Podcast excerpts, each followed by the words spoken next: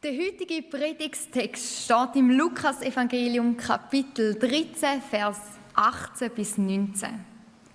Er aber sprach: Wem gleicht das Reich Gottes und womit soll ich es vergleichen? Es gleicht einem Senfkorn, das ein Mensch nahm und in seinen Garten säte. Und es wuchs und wurde ein Baum, und die Vögel des Himmels wohnten in seinen Zweigen. Zwei Vers, 42 Worte.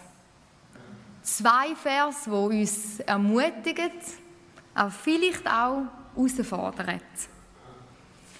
Aber was ist denn überhaupt ein Senfkorn? Was bedeutet das kleine Körnchen für das Gleichnis? Ein Senfkorn, so klein wie es ist, nimmt seinen Anfang ganz klein. Man tut es kaum bemerken, es ist absolut unscheinbar. Also, in einer Ruhe, im Stillen, im ganz Kleinen breitet sich das Korn vor, um dann irgendwann können sprießen, um irgendwann können wachsen. Es ist klein und irgendwann wird es groß. Ja, sogar so groß, dass es ein Baum wird, wo Vögel werden ihres Zuhause finden. Und wir kennen auch in unserem Leben Sachen, die klein anfangen und dann groß werden. Klein, am Anfang hat man keine Ahnung, was hier passieren Und dann, wenn es groß ist, sieht es jeder. Das ist nicht nur beim Unkraut im Garten so, von dem wir momentan sehr viel haben. Nein, zum Beispiel auch die grossen CEOs sind klein. Man hat nie etwas von ihnen gehört. Jetzt haben sie Erfolg und jeder Mensch kennt es. Der Elon Musk zum Beispiel. Sie haben klein angefangen, jetzt kennen nicht mehr sie. Aber es gibt nochmal ein Beispiel, das ich da noch viel passender finde. Die ersten Christen. Es war ein kleines Grüppli. Ein paar wenige Christen, die sich getroffen haben im Kleinen. Aber ihre Botschaft hat nicht nur ihre eigenen Leben, sondern ihre Nachbarschaften und ihre Städte verändert. Die Kirche, die Gemeinschaft der Gläubigen ist gewachsen und gewachsen. Und nämlich so fest gewachsen, dass sich gewisse Kaiser und Herrscher bedroht gefühlt haben. So alte Nero im Jahr 64 nach Christus. Nein, die Christen sind dann nicht nur noch eine ganz kleine Gruppe die man nicht mehr gesehen hat oder nicht gewusst haben, dass sie existieren. Sie sind so vielzählig dass man gegen sie vorgegangen ist. Ein Senfkorn. Das Kleine und das Unscheinbare. Ich weiß nicht, ob ihr schon mal ein Senfkorn gesehen habt. Aber ich habe gelesen, ein Senfkorn ist ungefähr ein Millimeter im Durchmesser. Man sagt, es ist der allerkleinste Samen, wo Jesus kennt hat. Aber das Senfkorn kann innerhalb von einem Jahr fünf Meter groß werden. Senfkörner sind überall, die Bäume hat es überall in Israel gegeben. Sie sind richtig gewuchert, sagt man. Und sie haben sich sehr schnell verbreitet. Also in dem kleinen Senfkorn, wo ein Millimeter groß ist, steckt etwas ganz Spezielles, etwas ganz Enormes. Und das Reich von Gott gleicht genau so einem Senfkorn. Auch der Paulus schreibt im 1. Korinther, das Reich Gottes gründet sich nicht auf Worte, sondern auf Gottes Kraft. Das Senfkorn, also das Reich von Gott, beinhaltet eine absolut massive Explosionskraft. Und das Senfkorn, das muss gepflanzt werden. So auch das Reich von Gott. Der Lukas schreibt über das, was Jesus gesagt hat. Es gleicht einem Senfkorn, das ein Mensch nahm und in seinen Garten säte. Der Garten. Der Garten im Neuen Testament ist oft ein Ort, wo Veränderung hervorbringt. Im Johannes schreibt er sogar von Garten, dass Jesus gekreuzigt worden ist und dann in einen Garten, in ein neues Grab geleitet worden ist. Der Garten dient als Bild von Leben, neuem Leben, neues Leben, das erwachen kann, das wir jeden Frühling beobachten können. Und so wie Jesus in den Garten geleitet worden ist und neues Leben erwacht ist, in dem Garten ist er auch der Maria Magdalena begegnet und das hat ihres Leben zu neuem Leben erwacht. Wo seien wir das Senfkorn? Im Alten Testament wird sogar auch oft über den Garten geschrieben. Es ist eine der wichtigsten Lebensgrundlagen. Es dient als Bild von einem glücklichen und zufriedenen Leben. Wir lesen sogar im Jesaja davon, und du wirst sein wie ein bewässerter Garten. Garten als ein Zeichen vom Leben, vom Heil, vom Frieden. Garten als Zeichen von einem Neuanfang und eben von Leben. Zurück zum Senfkorn, wo gepflanzt wird. Senfkorn wird in der Bibel nochmal benutzt. Und zwar, wo Jesus sagt, wenn ihr so wenig Glauben habt wie ein Senfkorn, dann könnt ihr zu dem Berg sagen, heb dich empor und er wird es machen. Wenn wir so wenig Glauben in uns haben, dann wird Massives passieren. Weil Jesus will in unserem Leben sein. Er ist in unserem Leben am Wirken. Aber was braucht es, damit der Glaubenssamen und auch das Senfkorn in unserem Leben kann Wirkung entfalten Was braucht es, damit wir im Glauben wachsen können und dass wir immer mehr dürfen mit Gottes Eingreifen rechnen Ich denke nicht zuletzt Zeit und Geduld. Senfkörnli wird gepflanzt. Es braucht Zeit. Es braucht vielleicht für uns Zeit im Gebet. Zeit, um Jesus besser kennenzulernen. Zeit, um all unseren Mut zusammenzunehmen und vorwärts zu gehen. Und es braucht in unserem Leben auch Zeit, um an dem Reich Gottes mitzuarbeiten. Und dann braucht es vielleicht auch, dass wir den richtigen Nährboden für das Senfkörnchen bereit machen können. Ich habe am Anfang gesagt, dass das Gleichnis gleichzeitig eine Ermutigung, aber auch eine Aufforderung ist. Ich möchte auf das zu reden kommen. Was für eine Ermutigung können wir in dem Gleichnis sehen? Gott möchte in uns sein. Er lebt in uns. Und durch ihn, durch das Senfkörnchen, das in uns gepflanzt wird, in unserem Garten, in unserem Leben gepflanzt ist, lebt auch eine Explosivität von Gottes Geist in uns. Und wir dürfen zusammen mit Gott an seinem Reich arbeiten. Denn siehe, das Reich Gottes ist mitten unter euch. Und das Reich von Gott ist in Jesus, bei uns. Und wir dürfen mit Jesus zusammen partizipieren. Aber das Gleichnis ist gleichzeitig auch eine Aufforderung. Wir werden aufgefordert, das Senfkörnchen in unseren Garten zu pflanzen. Das Verb im Griechischen ist eine aktive Verbform, also eine Handlung, die der Mensch macht. Wir müssen die gute Botschaft von Gott annehmen, in unserem Leben, in unserem Garten pflanzen. Wir müssen dafür Platz machen und sagen, Gott, komm du in unser Leben. Wenn wir das Senfkörnchen, bildlich gesprochen, unter einer Steinplatte pflanzen wollen, wird es wahrscheinlich einiges länger brauchen, damit wir nachher so einen Baum haben.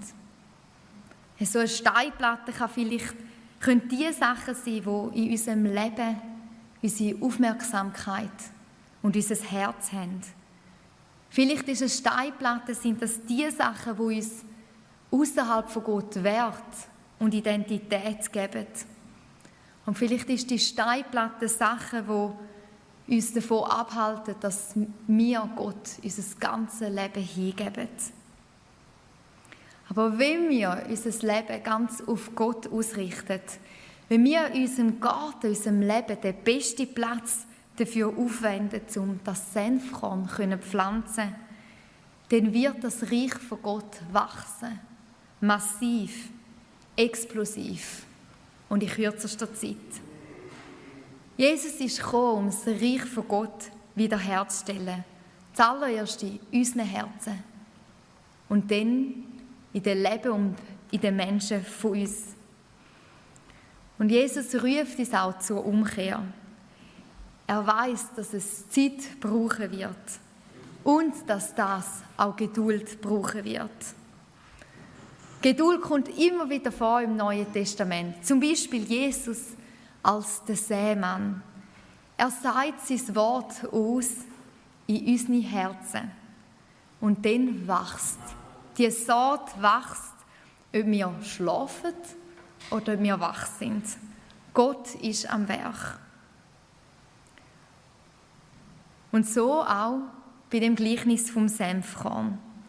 Wenn wir Gott Raum in unserem Leben geben, dann kann das Senfkorn, das Reich von Gott, wir zusammen mit Gottes Geist zu einem grossen Baum und zu einem grossen Strauch wachsen, wo dann Platz für die Vögel und auch Schatten für die Leute um uns herum geben kann. Schatten, wo sie sich erholen können. Und so ist es vielleicht mir auch im Kampflager gegangen. Ich, wir hatten einige strenge Wochen hinter uns gehabt, und dann war da noch das Kampflager. Ich bin dann doch am Sonntagmittag gegangen. Ich hatte noch meine zweite Impfung und Nebenwirkungen und habe gedacht, nein, jetzt noch das Kampflager. Und ich bin gegangen und ihr könnt es wahrscheinlich denken, nein, voll motiviert bin ich nicht gewesen. Ich hätte mir vielleicht gewünscht, könnte ich eine Woche daheim sein, mich ein bisschen erholen, einfach die Zeit geniessen. Aber ich war in diesem Kampflager und mehr als einmal hat Gott mich überrascht. Und ich schaue zurück und sage und denke, ich bin die Person, die in diesem Lager extrem beschenkt worden ist. Gott nimmt uns mit, auch wenn wir uns vielleicht schwach fühlen krank fühlen und keine Motivation haben. Er nimmt uns mit dorthin, wo er am Wirken ist, wie wir sagen, ich bin da, aber ich weiß nicht wie. Und er will, dass wir dürfen seine Güte und seine Kraft sehen. Er will mit dir und mit mir sein Reich bauen. Und das haben wir auch im Kampflager erlebt. Gott hat gewirkt im Leben von unseren Jungen. Und wir dürfen mit ihnen dort sein, wir dürfen den Raum für sie eröffnen, wo sie dürfen Gott erleben Wenn wir uns aufmachen und sagen, Gott, da bin ich, nimmt Gott uns mit auf seine Abenteuer.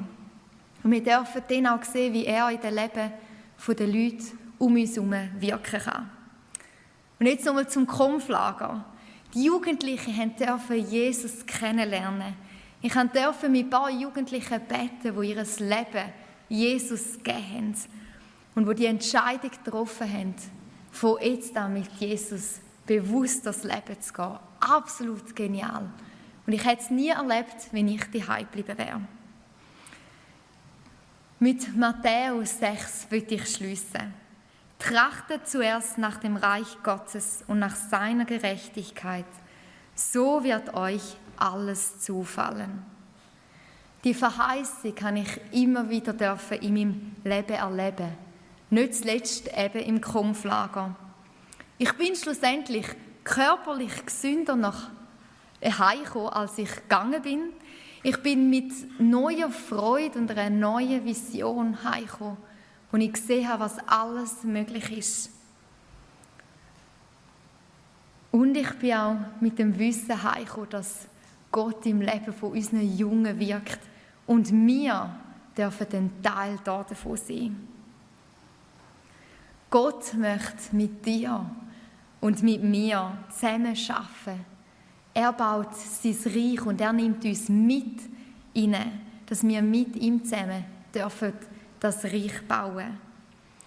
Und wir dürfen dabei sein, wie wir sagen, Gott, ich habe nicht viel, ich bin da, ich will mit dir mitschaffen. Mein Kollege, wo wir miteinander schon lange das ähm, Konflager machen, er sagt mit gut 60, das ist die schönste Woche vom Jahr. Und wir gehen auch etwa so müde und kommen so müde heim wie ihr, wie du das gesagt hast. Aber wir sagen, das ist die schönste Woche vom Jahr. Jesus redet immer wieder von dem Reich von Gott. Es ist im Zentrum von seiner Verkündigung das Stichwort das Reich von Gott. Das Reich von Gott. Der Begriff, den er braucht, ich habe es kurz angetönt, wir haben es jetzt schon gehört, äh, auch gehört, heißt eigentlich die Königsherrschaft von Gott.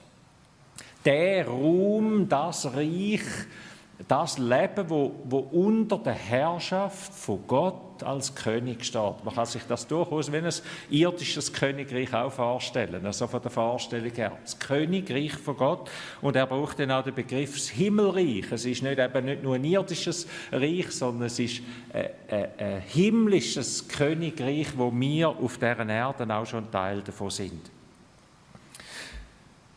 Es geht darum, dass das Reich von Gott, dass Gott König wird in unserem Leben. Und dass sich sein König sein, sein Herr sein, sein, sein Heil, das er uns bringt, dass das Teil wird von unserem Leben, dass Gott eben nicht einfach im Himmel sitzt und, und irgendwie Daumen trüllt, sondern dass wir hineingenommen werden in sein Liebesreich hinein.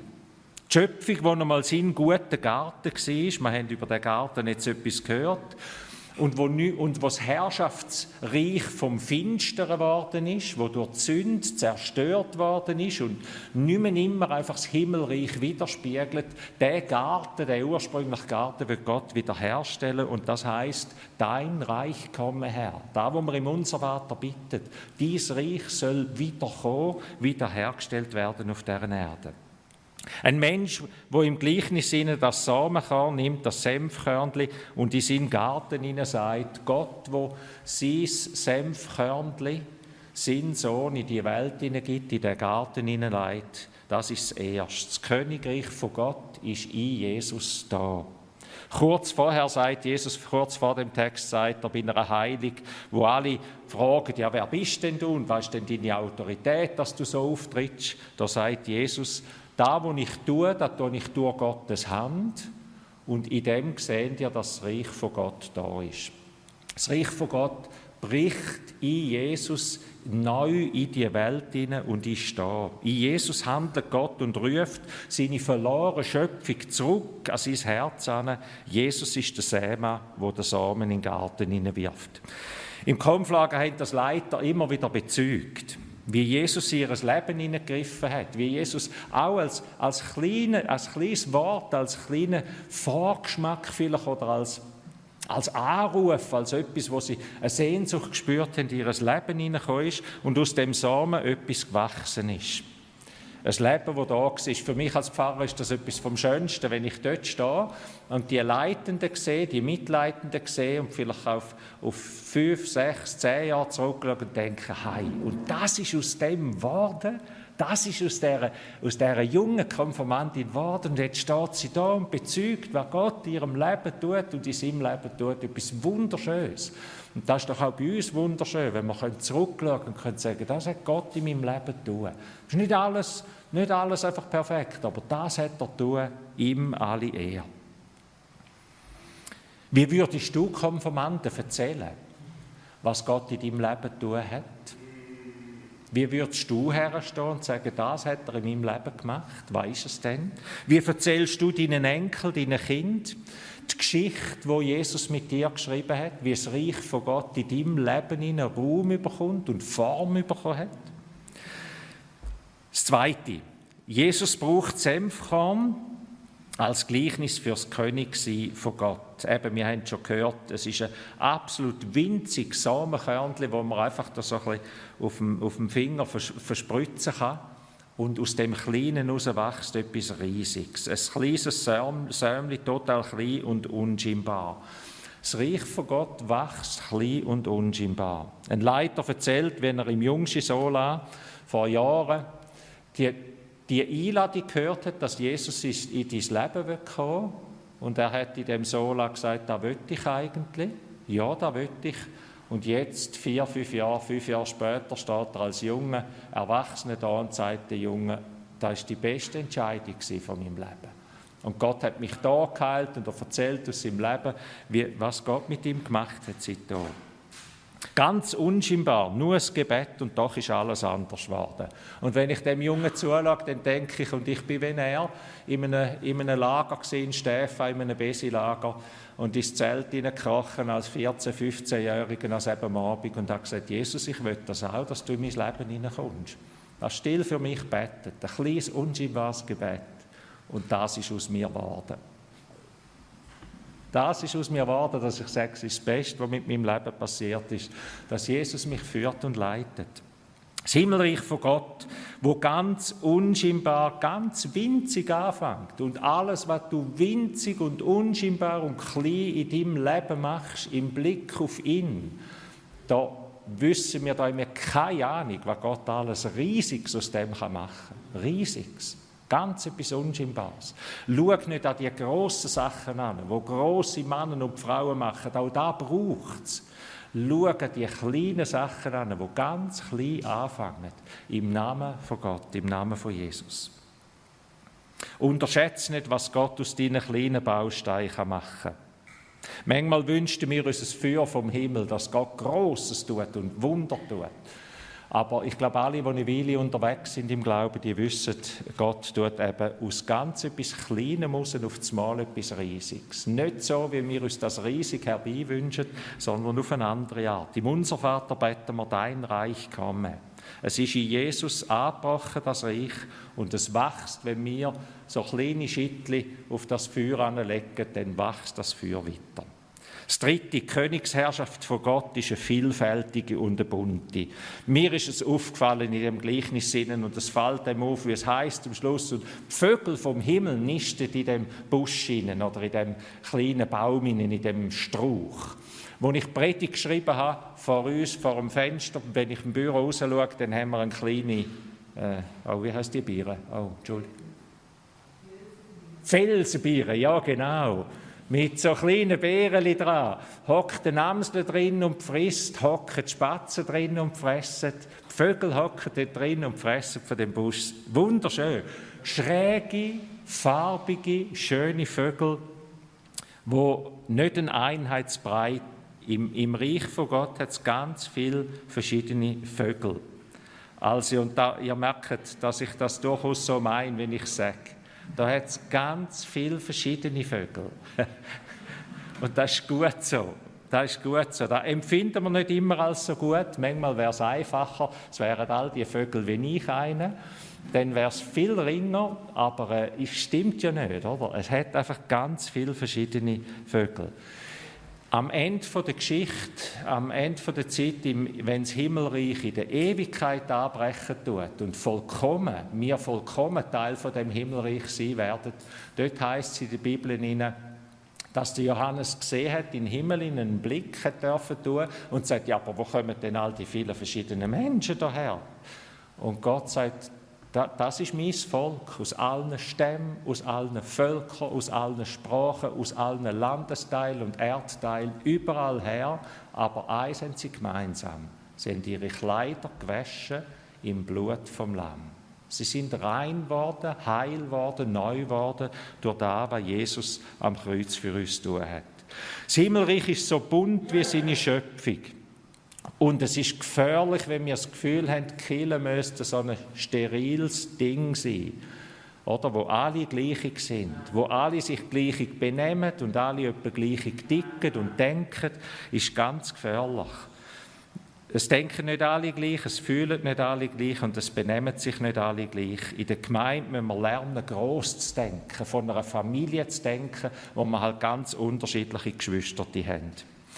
Und ich möchte euch heute Morgen fragen, ist das deine Freude? Kannst du dich an dem freuen? Auch das lerne ich jedes Mal im Kampflager, dass ich denke, man könnte das jetzt theologisch noch ein bisschen besser sagen. Und es ist ein bisschen heikel, wenn man das so sagt.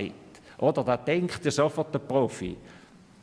Ja, da müsste man vielleicht noch Sven und Zaber anhängen. Dort zu lernen, einen Schritt zurückgehen und zu denken, ist doch gut so. Es ist nicht alles richtig, nur weil ich es für richtig anschaue. Das Reich von Gott ist größer als mein Kopf und mein Verständnis.